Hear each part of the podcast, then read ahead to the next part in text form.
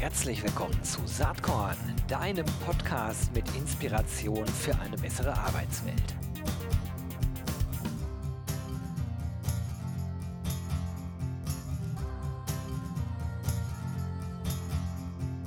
Hallo und herzlich willkommen zum Saatkorn Podcast. Jo, heute spannendes Thema alle, die äh, von euch auf der Zukunft Personal waren, und ich denke mal, das waren wahrscheinlich 99,8 äh, Prozent aller ZuhörerInnen dieses äh, Podcast-Formats, werden ja an einer Sache nicht vorbeigekommen sein, nämlich an der neuen Brand OnlyFi. Dahinter verbirgt sich Xing, dahinter verbirgt sich Prescreen und natürlich bin ich neugierig und will so ein bisschen hören, ähm, vielleicht äh, nochmal ein bisschen genauer nachgefragt, was genau dahinter steckt und was sich äh, OnlyFi eigentlich von dem Rebranding erhofft und was das Neue am Produkt ist. Und ich freue mich total. Ich habe zwei Gäste am Start und das ist auch der Grund, warum ich jetzt gleich in englische Sprache switche.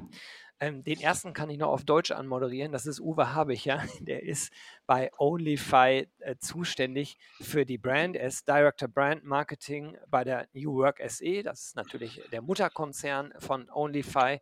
Und dann uh, uh, we have, now I switch to English, Solon Magulakis.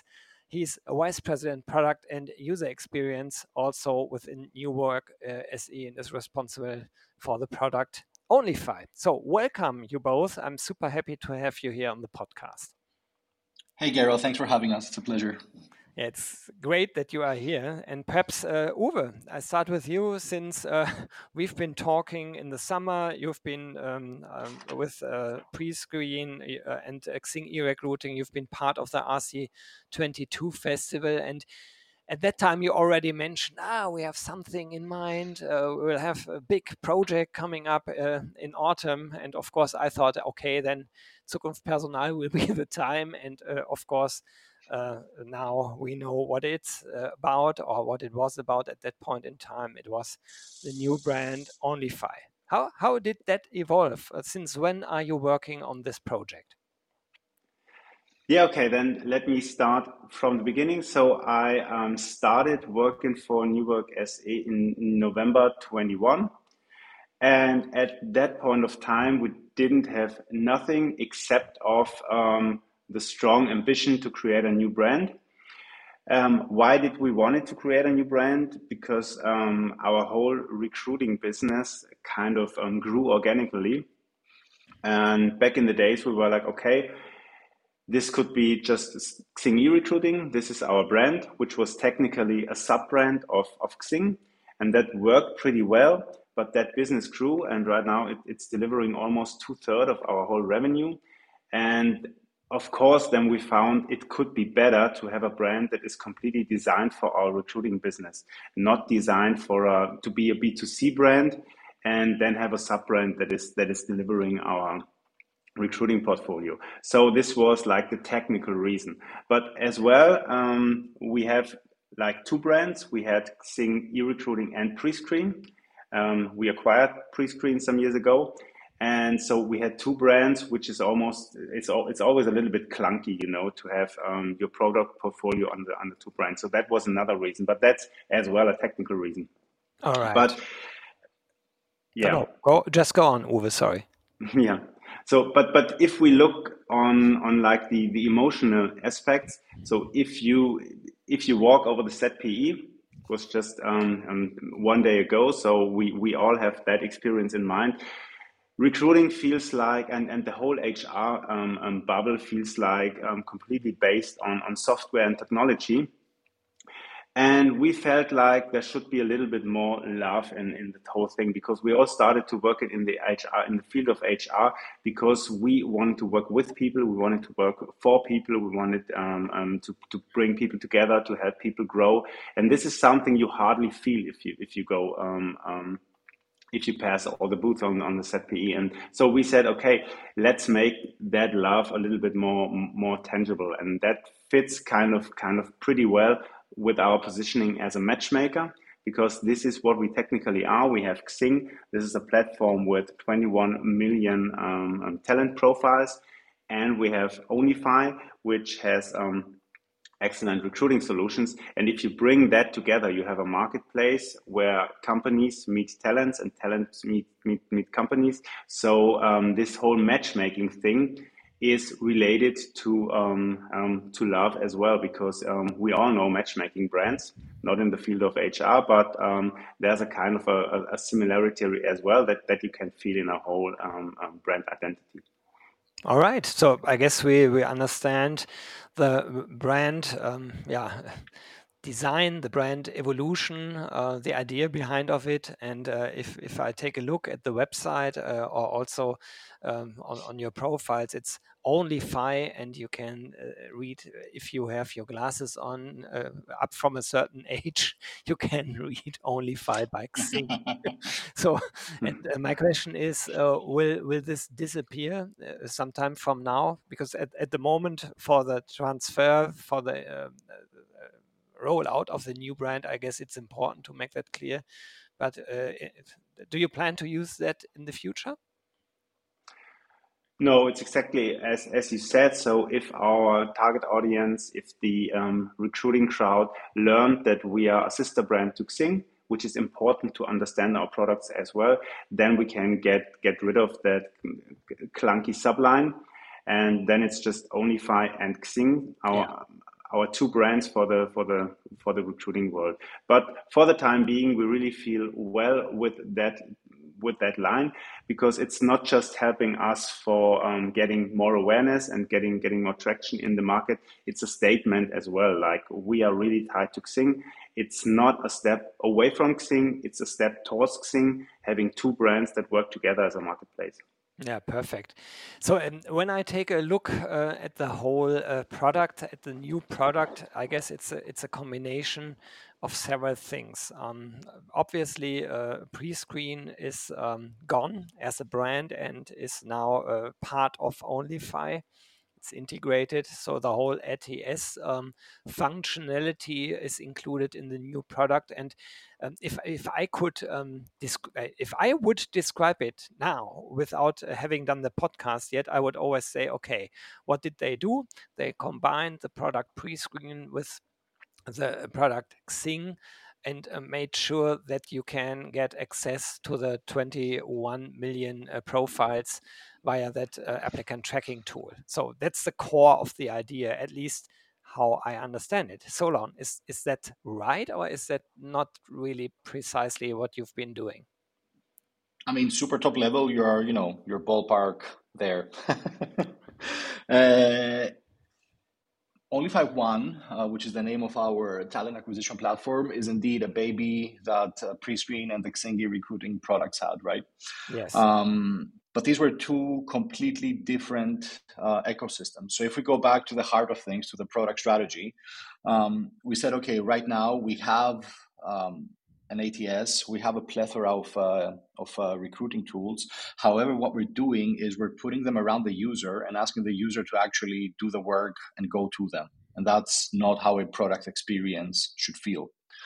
So what we did was we calibrated our uh, ATS uh, throughout um, 2022 uh, to make it more intuitive, create a more guided experience, make it work as much as out of the box as possible.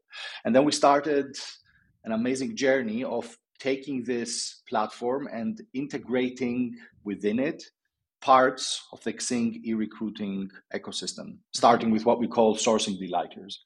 So we're basically taking um, delighters from the sourcing experience and introducing them natively to what used to be in the past an ATS experience.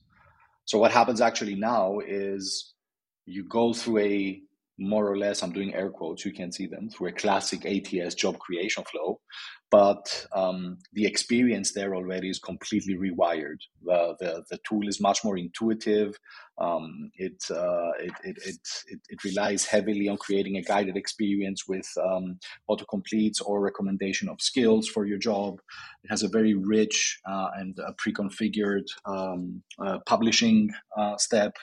Um, we offer additional goodies such as social media, recruiting, or WhatsApp integrations. But the magic happens the moment you publish your job as you just said, you actually immediately get candidate recommendations from Xing with reasons why those recommendations are offered to you. So matching score, willingness to change job, and so on and so forth, and a very convenient way to invite those candidates to be part of the discussion with you um, if you want to. So, in a nutshell, it is the merge of these two universes. It feels like an ATS. It's pre filled with candidates, however, mm-hmm. and uh, it's a much more intuitive and guided experience. So, we didn't just take two things and just like put them together. We optimized them and we, th- we said, okay, what's the experience that this merge should deliver, and then worked um, to bring it to life very interesting. And um, as I said, my approach was super, as you said, it was super high level uh, for the explanation. Um, I think from a strategic point of view, it makes super sense if you have, uh, at, at the end of the day, if you have a database of 21 uh, candidates uh, to combine it with, with your ATS. The big question that I have in mind is um, and also uh, talking about a very high strategic um, view on on things. We all know that uh, Xing, uh, the uh, the career network, is heavily under pressure, and there's a lot of people who are not super satisfied. So, but but they are now in in this database, and uh, from a user's point of view, I I guess uh, the approach is to move away from the um, um, let's say uh, social media part of a career network but to come way closer to uh, Xing being a benefit from a user's perspective, not not now an HR guy, but the but the user, the talent that's mm-hmm. that has a Xing profile. Um, to use this uh, for um, for your own professional um, evolution development. So if if you if you're a job seeker, probably you can address that uh, with Xing, and then it's directly related to um, to the Onlyfy um, um, features that you just mentioned. Is that correct? So uh, also yeah, that's avoid, exactly also to avoid that people now uh, get spammed with uh, job suggestions um, who are not actively job seekers. So it's a question I I had in mind. Exactly, it's a it's a um, it's a uh, it's an interconnected uh, ecosystem, intricately interconnected, but nonetheless, that's more or less how things uh, how things go. First of all, um, uh, Xing is uh, is a uh, is a is a is a huge uh, uh network. I think it's a pillar of uh, of of recruiting and um, professional networking in in the DACH region and beyond. Um, and I think uh, as Xing uh, works to um, uh, to make its candidates um, uh, complete their profiles, um, uh, have well described users, this is exactly what happens uh, on the on the B side. We get signalized um, from these from these signals, and we are able to um, integrate those talents in the machine and create the match with recruiters. And I think this is also this also works the other way around. I think uh, Onlyfy One is a um, is a great asset that we can leverage as New Work SE to um, to basically um, uh, kill any last um, uh, assumptions of um, uh, of how active Xing as a, is as a network, and that's something only we can do because we have this native connection between a talent acquisition platform and a network and a um, and a professional um, social slash professional network. What I mean by this is. From the C side, from the candidate side, you are more or less uh, on Xing because either you want to achieve your next career step, because you want to network, because you want to be more or less within the world of work um, as a as a professional. Mm. Now, if the platform itself starts signalizing you and inviting you to discussions about your next career step, that immediately revitalizes the relationship you have with the platform right? So that's I think uh, I think that's a huge asset that uh, we can uh, we can leverage in this uh, in this situation. Because Onlyfy One brings back brings back the love there in this, uh, as, as Uwe said earlier, uh, in this in this situation. You get invited in the discussion, um, and the platform does the heavy lifting for the candidate um, as well, and that delivers value to Xing at the end of the day.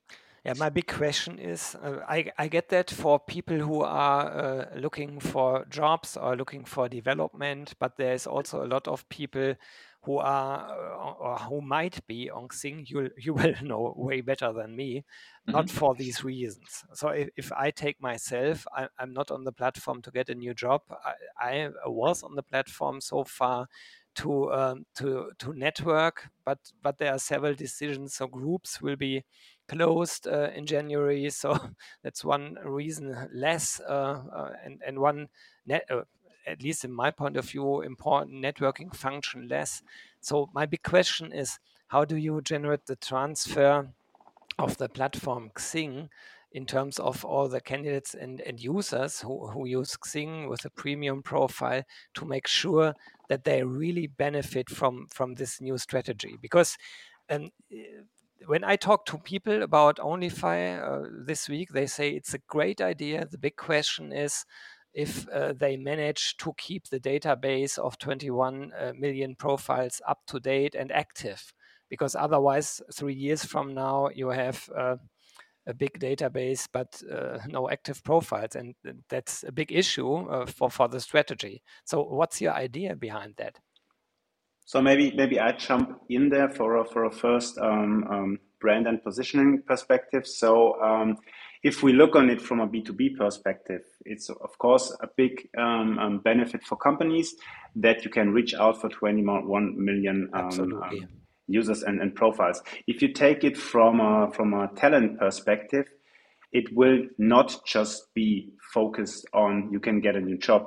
It will be focused on um, job orientation. So we still will have content, excellent content, but not you know not like posting your cafe latte and hunting for um, um, for for likes and, and, and comments but have contents that help you for your job orientation like finding what's my way to go where, where can i be in the future and and is it still that job or would i like to change something and what would be um, um, the best company for that and and networking on that aspects as well. But it's not focused on on on this um, I just arrived in Cologne and here's my selfie. It will be focused on the topic of, of job orientation. And this will be a move, but I think this clarity and this focus will, will, will help our users to, you know, to find the benefit and to understand the benefits that they can um, um, have on Xing. And, and still the whole job thing, I don't know that this is so new to be on jobs to get new uh, to be on, on Xing to get new jobs recommendations. I think this aspect was was pretty early on on Xing, but the whole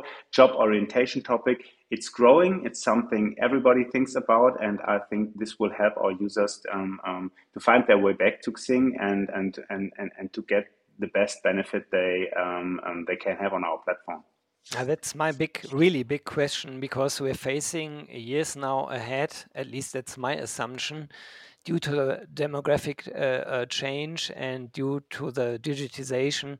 That of course we have a paradigm shift on shift on the market, as you know, uh, and people um, have more power than in the past uh, in terms of um, uh, looking out for jobs. If you're, let's say, an IT person, you don't need, I guess, uh, job orientation because you get questions every day if you if you like to work for this uh, employer or that employer.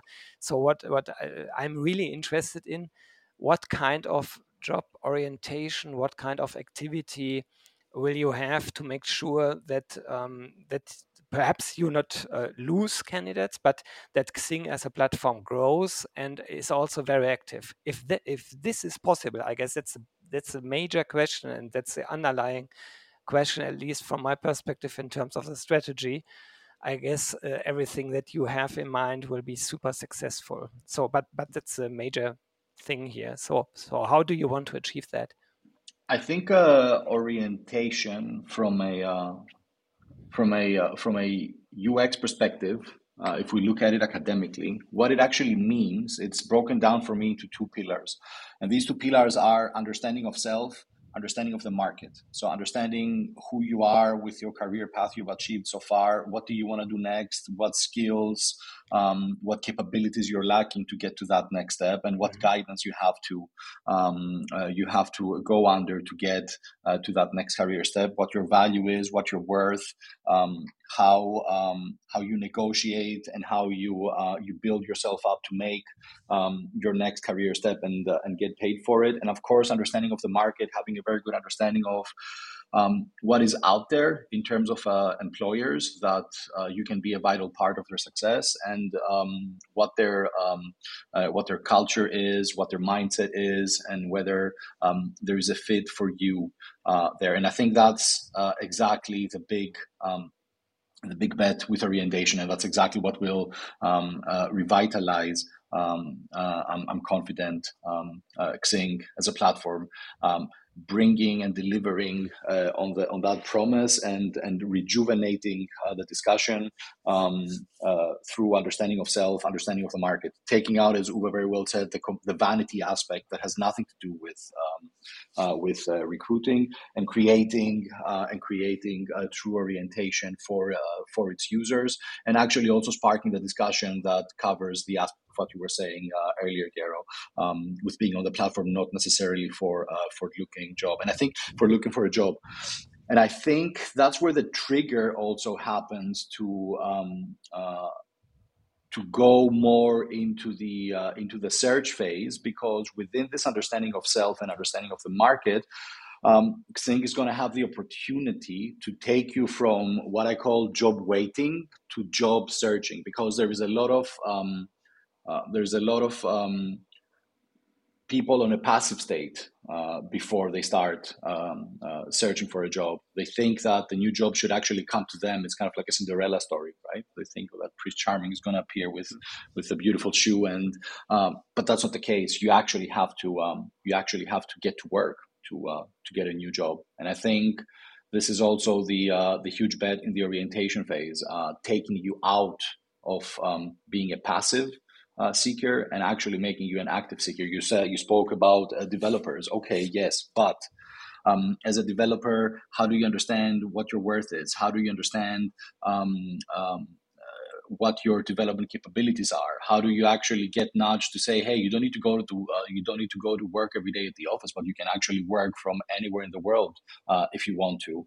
And then um, yes, the offers should come to you, but somebody should actually nudge you and orientate you and guide you towards signalizing that, hey, I am open to offers. So come to me or I'm coming to you. You know, I think that's the big bet um, uh, of, uh, of orientation, and that's why I'm really looking forward uh, to um, uh, to the new Xing uh, moving forward.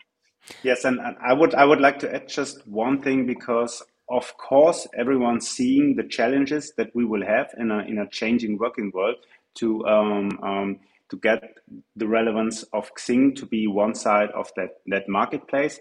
But um, our challenge is um, to keep 21 million users um, um, active and responsive.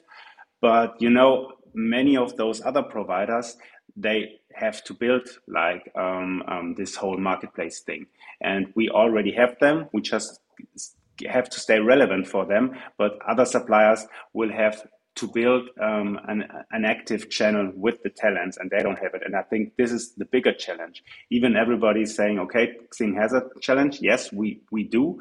But I think the other ones have even a bigger challenge because if if you look on them, it's not about um, keeping 21 million profiles active. It's about building profiles, and this is you know, this is really, really um, a big challenge, even bigger though than the challenge we are facing. But of course, there is one. Yeah, I, I would agree with that. That that's no question. The big the big question at the end of the day is, and and we we all don't know. As you said, it's a bet on the future, and um, as with all business models, you have to believe in certain mm-hmm. things uh, so that uh, the idea becomes reality. I don't know what happens three or five years from now and uh, how the market really develops. Uh, one thing is uh, for sure that at least for high qualified people, it's easier than ever before to get a job. And and I don't know if they if they need orientation, but perhaps they need other things. What, what's uh, surprising to me is that at least so far the whole topic of um, learning and training is not uh, discussed in, in this context because I think that could be a main driver to keep uh, uh, um, um, talents active on, on the platform. If you would provide also training courses and and development courses, and you have so many information. Also, if we take uh, Kununu uh, into place, we didn't uh, uh speak about this, but uh, this is a major platform as well. So I guess there are certain ways to ensure activity and also ensure that people stick on the platform. So, but, but I don't know if if you think about these things uh, in terms of training and development. Yes, I think yeah, I agree. Um, the market of um, learning and development is a big one, and it's changing, and and it's getting even even bigger. So this is definitely interesting, but. Of course, we're still um, we're working on our strategy. We have um, first of all we are building our new product Onlyfy One, because what you see right now is the first version, but we have lots of ideas and lots of visions for, for, for the future on that product. But of course, we are thinking on the left and on the right. And um, I think there will be definitely more things to come. But let's talk about those things when we when we have them. yeah, that's a good good yeah. Uh, answer, and I expected this answer to be honest. But nevertheless, I mean, uh, we can talk about uh, ideas as well. Uh, you have already yes. some customers uh, on your website, uh, for instance, about you to just name one name or BDO to, to name another company. And were they part of a kind of beta test program for the new product? Yes, we've been uh, we've been on beta for um, more than a month now. Yeah. Um, and um, I'm happy to say that uh, for the most part, because of course it's a beta program, but for the most part, um, uh, it's uh, the feedback we've been receiving is uh, basically coming uh, right back to our uh, to our uh, product and uh, and brand strategy uh, from uh, from the end of 2021. which I think is brilliant. So um, the users definitely see the benefit of having of having this um, one-stop shop experience for um, the select and manage part of the of the recruiter flow and also the uh, the active and passive sourcing part of it. Um, uh, they really appreciate the uh, the guided uh, um, the guided aspect uh, of Onlyfy One and how intuitive it is. Um, and uh, at the end of the day, it's it's perceived as a as a huge time saver because you do everything under one hood. Um, it's ideal for people who are not champions in active sourcing uh, but also suitable for those prosumers uh, of active sourcing. So, regardless of what typology you are in, the product can be used um, by you. And um, it also delivers on this promise of instant gratification, which is so important for recruiters as well. We tend to forget that recruiters are also users, right? So, when you complete a task on a software, you want to get that instant gratification. And that's exactly what the product is doing here. As soon as you complete the task of setting up your job and publishing it, you get the instant gratification of um, receiving matching talent immediately on the spot. And from there on, uh, a very convenient way to uh, to get into the discussion with that talent, which is again underlined by uh, by a sense of uh, instant gratification. All right. Yeah. Sounds. And maybe, maybe, maybe I could add just one thing on that point because sure. this is really important to me. So if we talk about um, um, future-ready recruiting, if we talk about new hiring, um, it's no longer just passive sourcing. It's you know passive sourcing, active sourcing, social media recruiting, employer branding, and and all of that with an excellent candidate experience. And I think big corporates are doing that already. So um, it may not sound new to them, but if you look at mid-sized company, you usually have one recruiter or an HR generalist or even the CEO doing doing these things. So um, they are not or they are not there. They are um, um, they are doing passive sourcing. And if we build a platform and if we give them a platform with Onlyfy One that combines all these disciplines and and you can do, for example, social media recruiting um, on one click.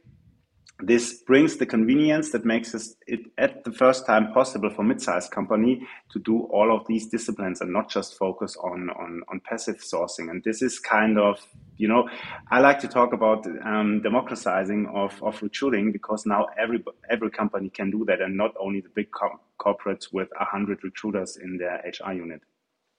Yeah, I guess uh, I get that. And also, I really like that holistic approach because uh, I feel that uh, in HR, there's uh, too many boxes. I'm responsible for employer branding, but that's not recruiting. Okay, recruiting is another part in, in the company. And I do new work, but it has nothing to do with recruitment and retention. So I guess that's uh, it's not that simple. You, you got to look at things from a holistic view and perspective, and it's it's great that you have an offer here also for the for the mid-sized companies. Um, so very interesting.